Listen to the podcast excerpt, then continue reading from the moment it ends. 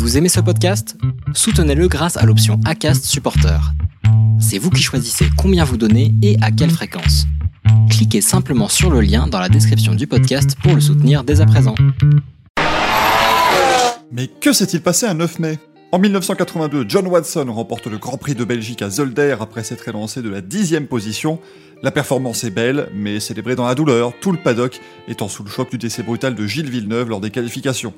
Keke Rosberg et Eddie Cheever ont rejoint Watson sur le podium, après le déclassement de Niki Loda, sa McLaren étant trop légère. En 2004, et malgré un excellent départ qu'il a vu prendre la tête du Grand Prix d'Espagne, Jarno Trulli n'a rien pu faire face au Ferrari de Michael Schumacher et Rubens Barrichello. Le pilote allemand remporte sa 75e victoire en Formule 1, le tout alors qu'il fêtait ce jour-là son 200e départ en Grand Prix. En 2010, Mark Webber domine le Grand Prix d'Espagne à Barcelone et l'emporte devant le régional de l'étape Fernando Alonso.